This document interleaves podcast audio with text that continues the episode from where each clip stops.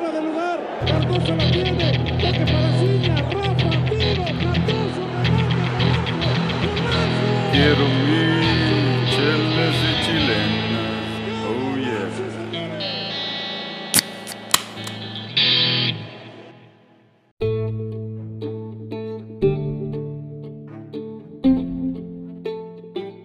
Eh, ¿Qué onda, raza chelera? Estamos aquí en otro episodio de Chelas y Chilenas. Eh, hoy voy a ser su host, Checo. Y tenemos aquí unos, unas cosas ahí medias eh, picantes de qué platicar. Tenemos ahorita este, un panel de cuatro integrantes de Chelas y Chilenas. Yo estoy aquí en la Ciudad de México, estoy tomando una corona familiar eh, de las favoritas de AB. Y este, primero que nada está este eh, Beto en Edinburgh. ¿Cómo estás, Beto? ¿Y qué estás disgustando? ¿Qué onda, Checo? Muy buen, buenas noches a todos. Buenas noches, Checo. Eh, bien, aquí desde Edinburgh, ya en el valle, eh, disfrutando una Shiner Buck. Ya le fui a robar unas a- al Ruby, ¿no? Como que nunca las sacaba las pinches Shiners, ya fui a quitarles unas al güey. Saludos al Ruby. No cheques tu refrigerador. Eh, sí, la Shiner que me dicen que ya a veces la puedes conseguir en el norte de México. No que necesite más chelas, pero pruébenla si, si se la encuentran por ahí. Eh, cervecería de Texas, ¿eh? cervecería tejana. Ahí por San Antonio, ¿no? Cerca. Creo cerca de New nada. ¿no? Ahí por- Está por New entre San Antonio y. Houston. Sí, Bueno. Shiner, Texas. Ah, pues sí. Shiner, ¿verdad? Por eso llama Saludos a los que Bueno, nos en fin. escuchan de Shiner, Texas. Nadie. Desde Shiner. Y si se quieren mochar ahí con, ya saben, Sí, un, cartoncillo. Más que bien, bienvenidos. Bueno, este vamos a, este, hasta Denver, Colorado con Aldo. Eh, ¿Cómo estás? ¿Qué pasó, hermano? ¿Cómo estás? Este, bien, aquí me estoy tomando una Dale's Pale Ale, que es eh, aquí local, muy buena chela. Y este, pues nada, listo para debatir y a ver qué onda con la selección. Va, va, va. Y eh, a continuación tenemos al Turco Tony desde Houston. Eh, ¿qué, ¿Qué pedo, Tony? ¿Qué onda, Checo? ¿Qué onda, raza? Aquí desde la ciudad espacial, desde el centro, aquí en Houston, Texas, tomándome una Carback Copperdello IPA. Eh, es una cerveza aquí de Texas y es una cerveza que se hace aquí en Houston eh, exactamente. Eh, si algún día tienen la oportunidad de tomarse esta chela, se la recomiendo. Está fuerte, tiene un sabor rico, cítrico, con muchos hops. Este, una chela de que un seisito y a dormir. Está fuerte. Pero pues pa- Pacheco, Pacheco son dos seisitos.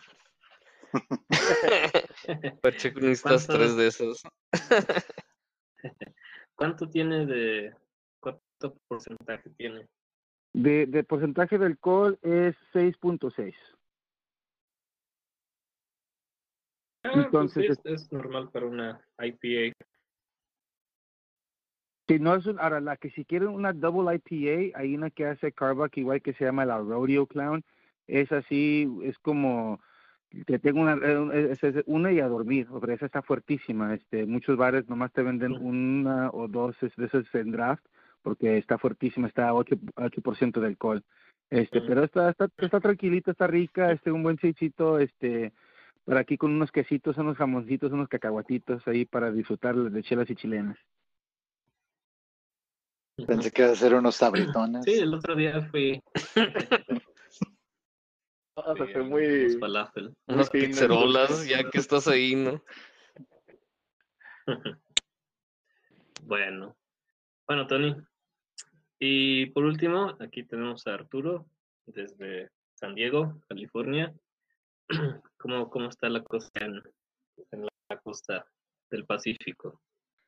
Está bien, buenas este, noches a todos. Eh, fíjate que yo llegué raspando aquí al, al podcast porque estaba viajando. Así que no me dio tiempo de ir por chela y tuve que aventarme un, un viaje al fondo del refrigerador y me encontré de esas que cuando alguien viene a una carne asada, trae algo y, y nadie se las toma. Este, y se, se quedaron ahí. Entonces me estoy tomando unas Blue Moon hoy.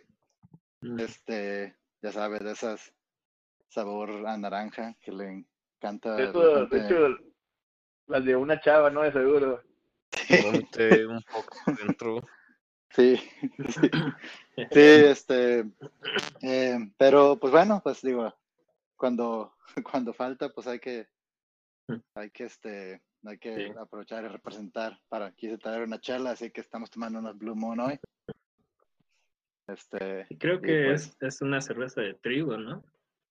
Sí, creo que es de trigo y está eh, como fermentada con, con cáscaras de naranja y dicen que te la tienes que, que servir con, con una rodaja de naranja en lugar de limón. Eh, Eh, una naranja valenciana. ¿Y Bueno, te la estás tomando en botella o en, así en vaso, Arturo? Porque para disfrutar se tiene que hacer en vasito con tus naranjitas, así bien rico, carnal. primero que nada, no tengo naranjas en la casa. Muy apenas tenía Blue Moon. Pero este, Ahí, ahí te mando unas naranjas cuchas ahí de, de Brownsville, esas bien agrias. agrias, sí. No hay que sea- aquí. Mínimo, Joder, échale una mandarina chingada, eh. Un, un, Halo, Mínimo uno- una un limón ahí para que sea Sí, para- un, Para arreglarle. eh, unos, Sí. un- ahí, unos, unas, unas rajas. Bueno, ya, demasiado de Blue Moon. Este, vamos Sí. a pues empezar el tema, el primer tema de hoy es de la selección sub-23 que está jugando el preolímpico y pues el último confrontamiento que tuvo contra pues la selección ahí del Gabacho, el, el rival odiado. Y pues no sé, a mí en lo personal no, no me llenó la expectativa. Yo siempre que es un México-Estados Unidos esperas, esperas algo mejor. Pero no sé ustedes qué piensan, qué piensan del juego, si, si les, este, les gustó, gustó, por qué. Y luego vamos a hablar un poco de, de detalles específicos sobre el, el juego. Entonces, ¿por qué no empezamos con Turco Tony? Eh, ¿Tú cómo viste el partido en, en grandes rasgos? ¿Te gustó o no te gustó? Pues la mera verdad, el partido para mí este, tuvo dos partes. El- yo vi muchas patadas. Eh, vi un México que al comienzo como que quiso jugar, pero al final Estados Unidos vino a meter patadas y México, en vez de tratar de imponer su estilo de fútbol, eh, se puso a, a lo mismo.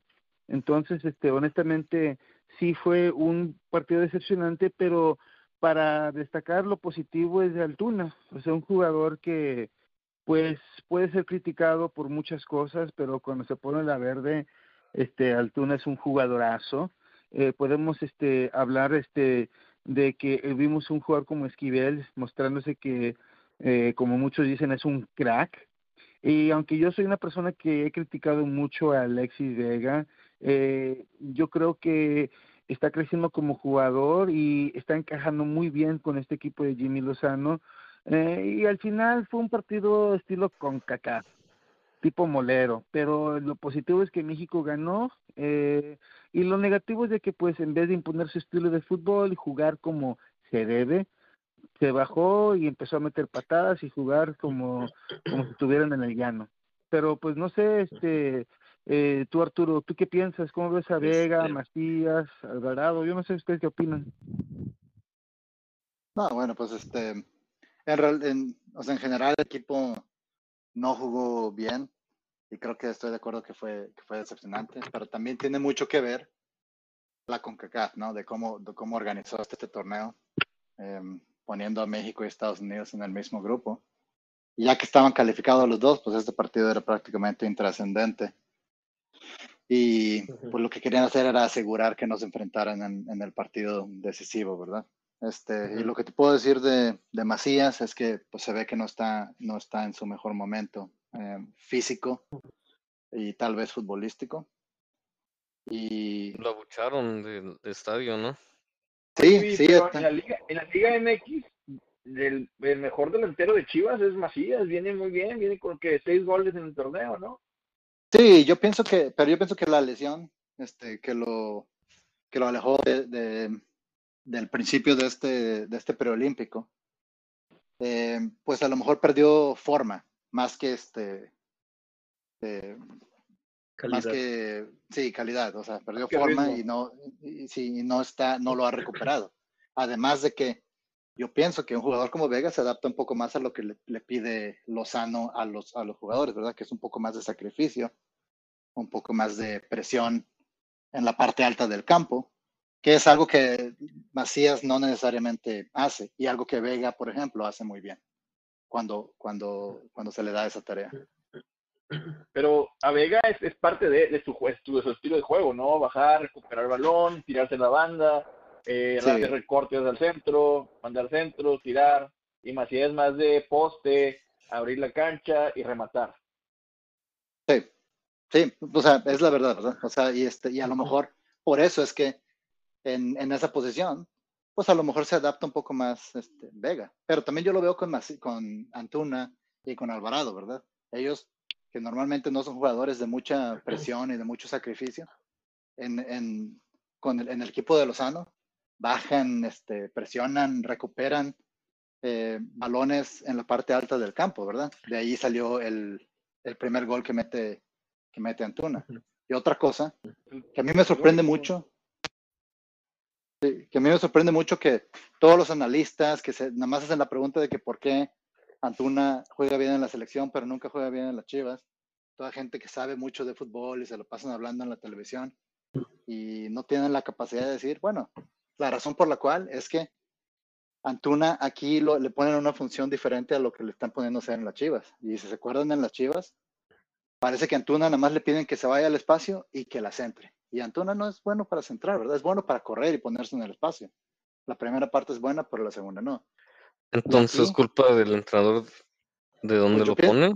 Yo, yo pienso que sí, y porque lo pone en la zona correcta, pero parece que Antuna, aquí la indicación que le dio Lozano es que encare, que burle al defensa, que intente burlárselo, aunque 44 veces falle, una se la va a burlar y va a meter el balón para que entre Charlie, para que entre eh, Córdoba, este, en partidos pasados, para que entre Vega, a, a- a- a dos de ellos ya les dio asistencias en este, en este torneo, ¿verdad? Y Arturo, que encare, tú que burle. tú- ¿Tú piensas Eh. que Altuna está jugando así también con el Tata? O sea, porque con el Tata juega, con, juega con la selección mayor, Altuna ha jugado bien, pero juega igual que como Chivas, ¿no? O sea, al centro.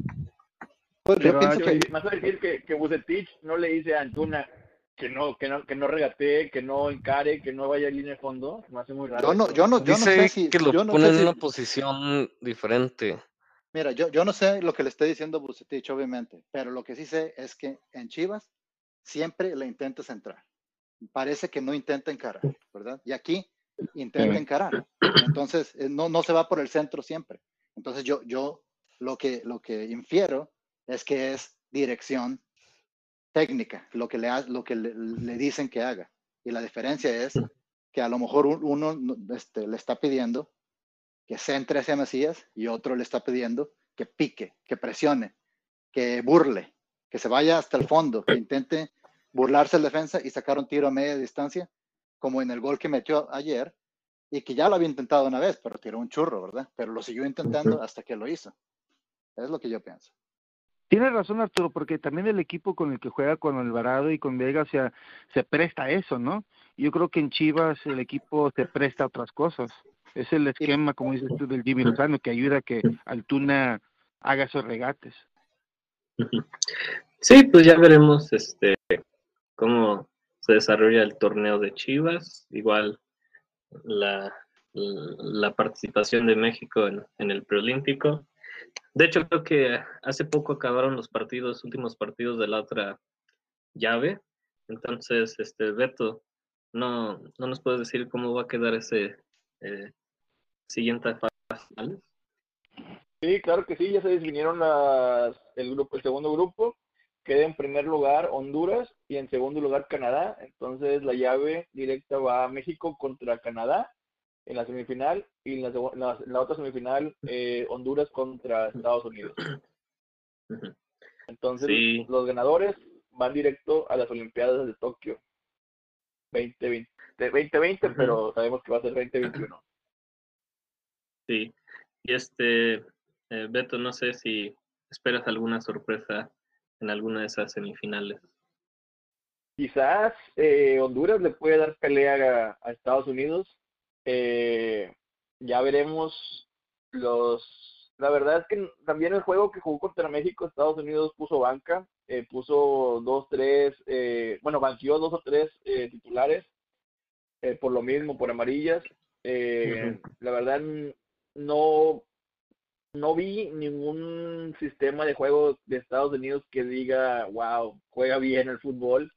La verdad, muy ratonero, muy al, al contragolpe. Y quizás en una de esas los hondureños los cazan y les hacen el gol y los eliminan, ¿eh? ¿Sabes qué vi de Estados Unidos? Que no sé por qué seguían intentando salir tocando y obviamente no, no lo hacen bien porque perdieron muchos balones que México no capital- capitalizó, pero, pero la regaron varias veces. Uno de ellos fue en el gol que, que terminó metiendo Antuna, pero no sé qué piensan los demás, este, pero es algo que seguían intentándolo cuando obviamente sus centrales o los que tenían jugando ahí no eran, no son expertos en hacerlo. Sí, yo supongo que son otra vez instrucciones técnicas, ¿no? De que lo hemos visto muy recientemente en, en otras ligas y internacionalmente, En que los equipos se aferran a salir jugando, aunque no sean muy buenos en ello, o corran muchos riesgos. Este, Aldo, ¿tú qué opinas? Este, eh, la final, si va a ser la final México-Estados Unidos, ¿quién, quién la gana? Sí, creo que la final va a ser eh, México-Estados Unidos por el formato también este, que brinda eh, este torneo, pero más allá de si Honduras o Canadá, pues creo que eh, los dos pasan y en la final eh, veo a México como favorito y este, aunque los dos van a estar ya calificados para los Olímpicos. Y ojalá ahí, ahí sí puedan demostrar mejor fútbol de lo que demostraron en este juego. Creo que eh, los dos, el, el segundo tiempo de Estados Unidos y el primer tiempo de, este, de México, pues eh, dejan mucho que, que decir y mm, creo que va a ser mejor juego en la final. Oye, Es lo que sabes, esperamos todos. Sí, Arturo. perdón, este, lo que sí, lo malo, lo peor de este partido, es la lesión de, de Malagón, ¿no? De Porque, Malagón. sí, Bueno, sí, eso sí. para el, para el Necaxa, ¿no? Porque el Necaxa pues- o sea, de por sí anda, anda siempre en problemas y ahora. Sí. Y, y si había duda, hay que remarcar que, que fue por su culpa, ¿eh? Salió mal el, el Malagón Sí. y choca contra el cuerpo de, de uno de los eh, medios de, de Estados Unidos y se le dobla todo el codo. Entonces, sí, estuvo, estuvo medio feo la lesión de Malagón, pero pues fue su culpa. No debió haber salido tan tarde ni, ni esa, en ese modo. Pero bueno, Ojalá se y- descarta la fractura, ¿no? También. sí, sí, buen punto. lo- Se, se- se descartó la fractura, es que una luxación, ¿no? Pero esa lux- Sí, una luxación te toma entre uno y, y dos Sí, meses. de pero se le va a inflamar de un tamaño enorme. Entonces, si había duda que uno de los refuerzos tiene que ser un portero, ahora ya no hay duda, porque aunque Malagón se recupere, me imagino que le faltará tomar ritmo y Jurado no es un portero para titular de una selección nacional. Confiable. Sí, va a, haber, va a tener que entrar un portero, como estilo, no sé, Talavera, Orozco, algo así. Pues sí. Pues sí, esperemos que a Malagón ya se le quite ser tan Malagón y se recupere pronto, se regrese al Necaxa y siga su desarrollo. Este, y sí, yo pienso, esperemos que la final México-Estados Unidos sea, ahora sí sea la buena. Seguramente lo estaremos aquí comentando eh, chelas en chilenas cuando llegue el momento, la siguiente semana. Y aunque no hay nada de por medio, pues el orgullo es lo que, lo que realmente aquí está en juego entre dos canteras que eh, se supone están prometiendo mucho para el futuro. Entonces, Sí, Checo, Va a ser y esperemos interesante. que ya, ya con los 12, con el boleto en mano, pues ya juegan un poco más, más libres, ¿no? Más sueltos, más sin, sin cuidarse tanto. Ahora Sí. también esto fue MLS Y contra Liga MX, ¿verdad? Vamos a ser honestos. Sí, más que nada, sí. Bueno, bueno, el Bofo Saucedo juega en Pumas. Bueno, sí, sí, sí, pero es... Pero era La mayoría, Era un chiste. Bueno, de que juegue es, Este- es teoría, se la pasa lesionado en la mitad del torneo. Y luego está en la banca también.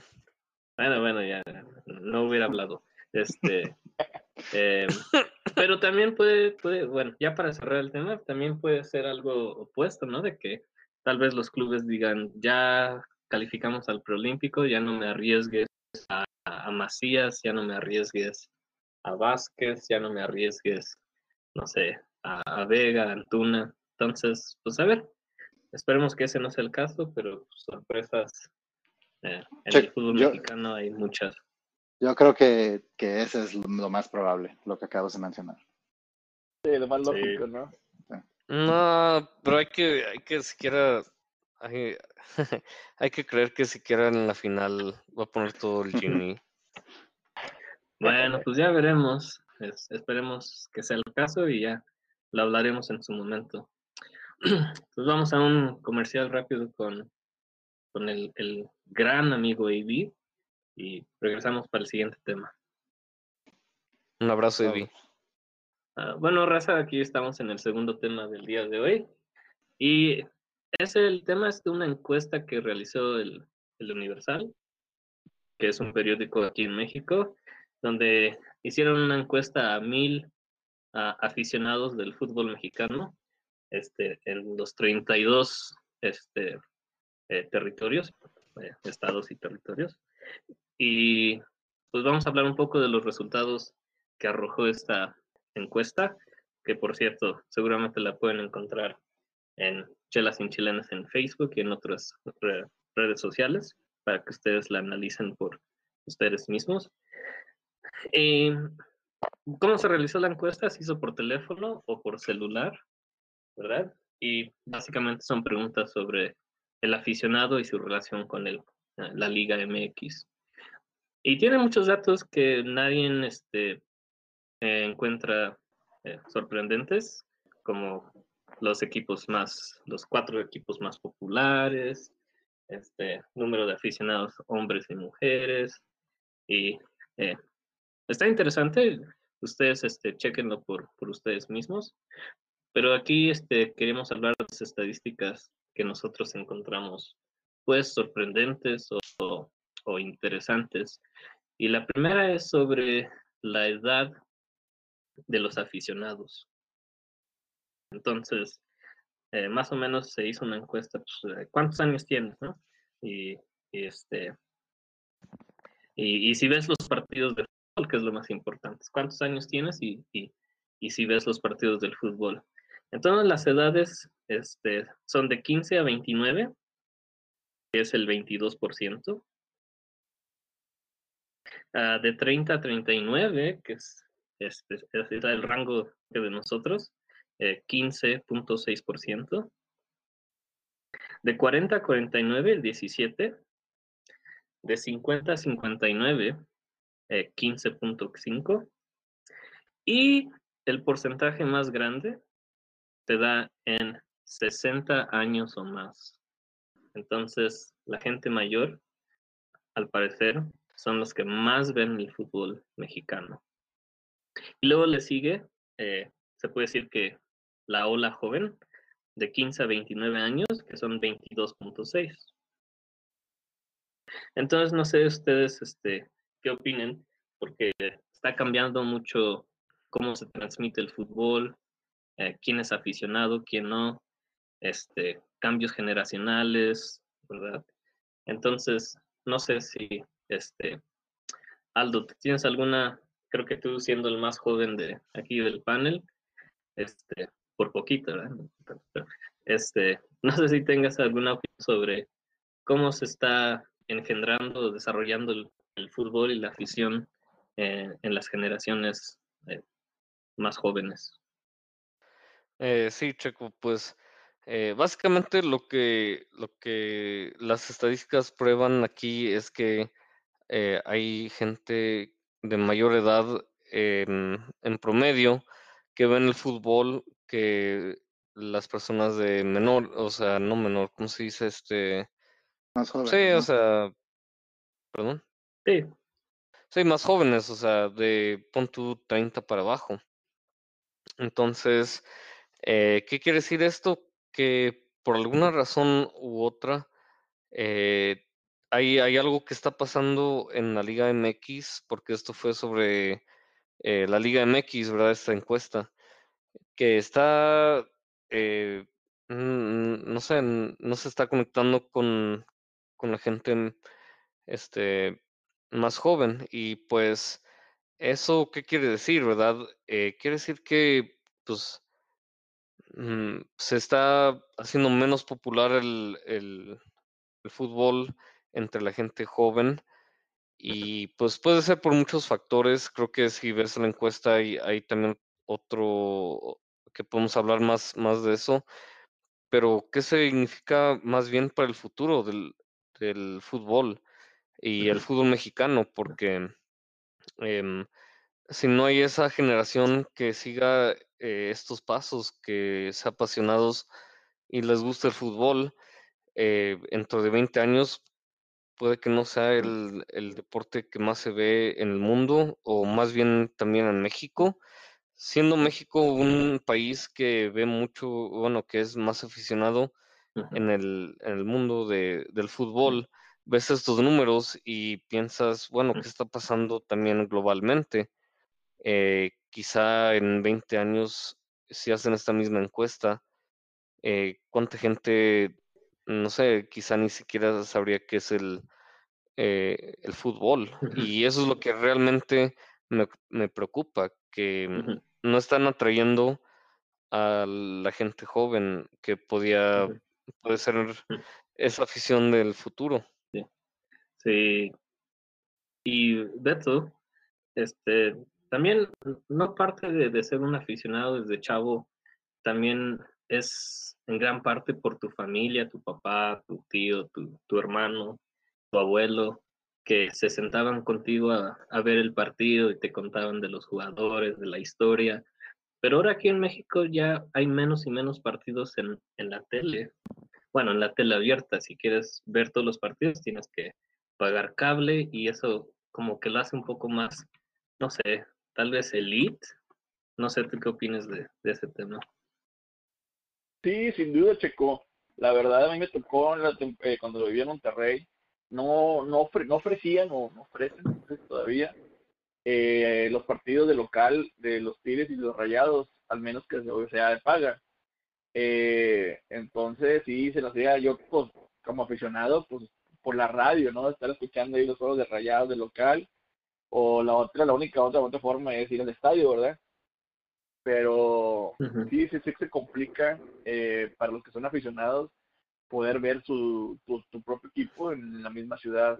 Claro, salían los, los juegos de, de Guadalajara, del América, de Chivas, todos en tela abierta, eh, pero pues tu equipo no lo puedes ver por la misma dificultad que se pone ahí el, los- el gobierno, no sé quién pone esas restricciones. Pues se hace el Entonces, sector es privado, difícil. ¿no? Eh, pues fíjate son- que más que es el gobierno, porque cuando se venían lo que eran la- las liguillas y las finales, sí, el gobierno lo pagaba para que abriera a tela abierta. Pero aquí en... Entonces, yo creo que sí, mucha gente pues prefiere estar haciendo carne asada en vez de ver un partido, pagar un dinerito extra para poder ver a su equipo, pues también como que no conviene, ¿no? La verdad es como si la situación está muy, muy abundante para estar gastando extra para ver dos horas de, de fútbol, ¿no? Sí, No sé qué, este- qué opinan ustedes, Rafa. sí, curiosamente, este, cuando se entrevistó a la gente y le- les preguntaban cuál sería la principal razón por la que dejarías de ver el fútbol mexicano, eh, yo creo que hay, hay tres respuestas que tienen que se relacionan con esto. Básicamente un 30% dicen que no tienen acceso a los partidos. No tienen acceso a los partidos porque no los transmiten o porque son por televisión por paga. y eh, un 13% más dicen que los juegos son muy aburridos. Entonces, los partidos que sí transmiten, no sé, Mazatlán, Juárez, eh, que de hecho no estuvo tan mal, este, son muy aburridos, poco atractivos, nadie le interesa mucho el Mazatlán fuera de Mazatlán, igual Juárez, yo pienso. Entonces, Tony, no sé, ah, ¿tú qué opinas? Este, ¿Se puede hacer algo para regresar a los, a los, la América, a Chivas, a Cruz Azul, a Pumas, eh, a la tela abierta o ya es un caso perdido? Mira, desafortunadamente quería, yo quería comentar dos cosas. Para mí el dinero es lo que controla este mundo y el dinero por paga ha traído muchos recursos, mucho dinero al fútbol mexicano y no creo que eso cambiaría. Y, puede ser que el fútbol mexicano tendría que cambiar más. Este, esta Liga MX, esta fusión de la federación, eh, de separación de la federación y de la liga, era para mejorar la liga, eh, eh, incrementar los extranjeros, era para mejorar, hacerla más atractiva. Y hemos visto que todos los experimentos de quitar el descenso, de agregar más extranjeros, todo eso ha afectado la liga en los últimos cinco o seis años. Yo creo que eh, hay cosas que podemos hacer para mejorar el espectáculo eh, y claro, eso ayudaría si lo podemos ver en la tele abierta, pero el fútbol no está haciendo, no está perdiendo popularidad. El problema es el fútbol mexicano está perdiendo popularidad. Ahora hay más aficionados del Barcelona que del Cruz Azul. O sea, eso es Sí, creo que sí hay más aficionados. No, pero digo, en México, en México. Que hace 10 años. Tampoco no es como si pueden ver el partido de, del Barcelona por tele abierta en México. Pero, pero, pero, ahí está, pero ahí está la. Sí, ahí está la diferencia. Eh, creo que Tony dio en el punto, ¿verdad? Y la razón por la cual la raza joven se está alejando es que mucha raza joven también, pues ya no, ya no tiene cable, ¿verdad? Ellos si, si tienes que escoger entre cable e internet, pues, pues vas a elegir el internet. La única, mira, la verdad, personalmente, te voy a hablar de mí. La única razón por la cual yo pago el cable es para ver partidos en vivo de fútbol y bueno, de NFL, ¿verdad? Cuando hay temporada. Pero es la única razón. este, o sea, para ver deportes en vivo. Si no, si, si tuviera opción de hacerlo por internet, no tuviera cable. Pero cuando, pero a lo mejor hay personas que, que tienen que, que, hacer la elección de una u otra. Y si, y si para, si tienen que pagar para ver una liga que ha bajado de nivel, pues a lo mejor van a decidir no hacerlo. Por eso, yo pienso que por eso también much, la, la audiencia joven el juego por internet. o, sí, o lo hacen por internet, ¿verdad? dos este, pájaros, sí, sí. sí, Y, y, y, este, y a lo mejor, ahí es lo que dice Tony, ¿verdad? Bueno, pues a lo mejor es más fácil por internet ver al, ver al Barcelona que ver a Cruz Azul. O, o sea, no sé, es este, ese es mi punto, ¿verdad? Especialmente en México. Sí, pero sí estamos considerando que la gente está volteando más al Internet hoy en día. Pues también hay mucha competencia en el Internet, ¿no? Tienes YouTube, hay Netflix, hay juegos en línea. O sea, hay mucha competencia para los jóvenes eh, de acaparar su atención. Entonces, muchos de ellos prefieren hacer tal vez otra cosa que ver fútbol por internet. Y también tal vez se pierde algo de esa, pues, convivencia familiar, ¿no? De que te sientas con tu, hermano, tu jefe, o tu abuelo, tu tío, ven juntos el fútbol, tomando chelas, gritando, etcétera, ¿no? No es lo mismo internet que por tele en, en una sala familiar. Entonces, a lo mejor ahí. interesantes. Sí, a lo mejor ahí le está fallando la estrategia a los equipos, ¿verdad? De que, de que también empiecen, a, transmitir por internet, pero de agrapa, y vender, vender comerciales durante, durante los partidos, pero sí, la raza va a tener acceso y a lo mejor es una manera de acercarse más a la audiencia. Y también esto que también más competencia, como los y los que denominados esports, ¿verdad? que ahora por la pandemia se hicieron aún más famosos que la gente más juvenil eh, sigue más que, que, el fútbol. O sea, vamos a ser Pero honestos. Eh, eh, para ser honestos, puedes decirles que, e, que esports puede ser algo, pero si ves los juegos más populares, quitando Fortnite, quitando Apex, quitando los first class shooters, el FIFA es el juego más popular de grupo, de equipo, en todas las plataformas. Entonces, cambiando, o sea, siguiendo al punto, el fútbol está incrementando de popular hasta con los gringos. El problema es que el fútbol mexicano se está estancando y no está creciendo. Cosa que la MLS está, está creciendo. Y yo creo que, como voy a decirlo otra vez, los errores y la avaricia de los directivos ha afectado más que nada a, a, a, a- al producto del fútbol mexicano que antes era atractivo, antes había buenos duelos y ahora es más ratonero.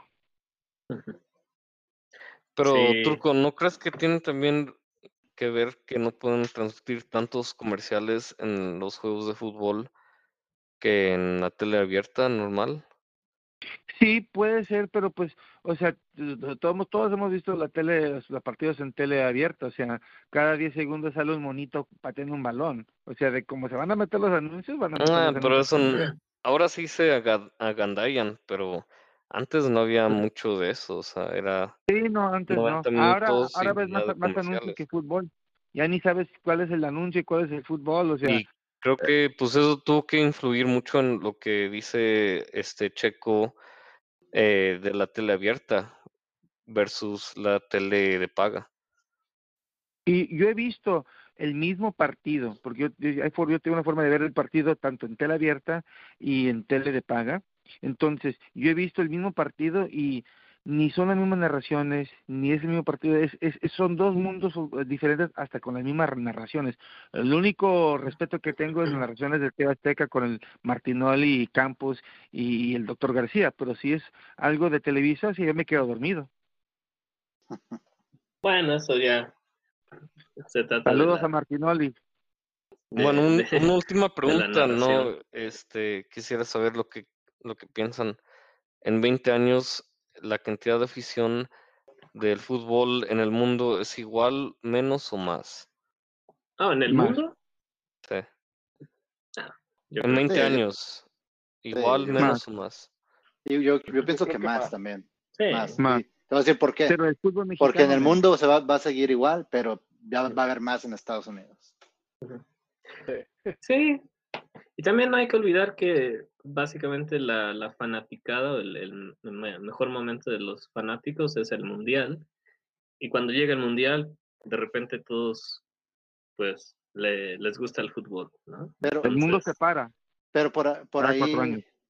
pero por ahí alguien comentó a tu, a tu, respondió a tu pregunta, Aldo, pero la afición a la Liga MX, esa ha ido bajando cada vez más. Entonces, en 20 años, ojalá y no siga bajando a- al mismo nivel, pero Pues sí, Y sí, y, y espero que México no es un indicante de lo que pasaría en otros países, ¿verdad? bueno. Pues eso ya ah, lo veremos al futuro, próximo y lejano. También este, pues, los equipos grandes de México se tienen que poner las pilas porque eh, son los gran motores de, de, de los fanáticos o de la mayor, mayoría de la afición en México. Pero bueno, se nos este, acabó el tiempo aquí. Gracias por escucharnos. eh, este, tengan este buen eh, fin de semana y Semana Santa. Entonces voy a despedir al, al panel, a Aldo, Beto, Arturo y el turco Tony. Este, gracias por escucharnos, estar aquí. Este, Las redes ¿nos puedes, sociales. eh, a- Arturo, ¿nos puedes decir las redes sociales donde nos pueden encontrar? sí, este, búscanos bajo Chelas y Chilenas en Facebook, Instagram, TikTok, YouTube y Twitter. Y también nos pueden escuchar en su plataforma de podcast favorita. Estamos en la mayoría de ellas. También encuéntranos sobre, bajo Chelas y Chilenas. Oye, Chaco, si me dejas de- decir una cosa más. En el episodio de este lunes se va a cumplir el, el primer aniversario de que hacemos podcasts aquí en Chelas y Chilenas. Así que, por favor, escúchenos el próximo lunes porque tenemos un podcast especial con toda la banda de chelas y chilenas. Nunca habíamos tenido tantas personas en el, mismo podcast. A ver cómo sale, no prometemos nada. Pero lo único que les prometemos es que es que vamos a estar todos y con suficiente chela. Y, y otro año más, claro. Sí.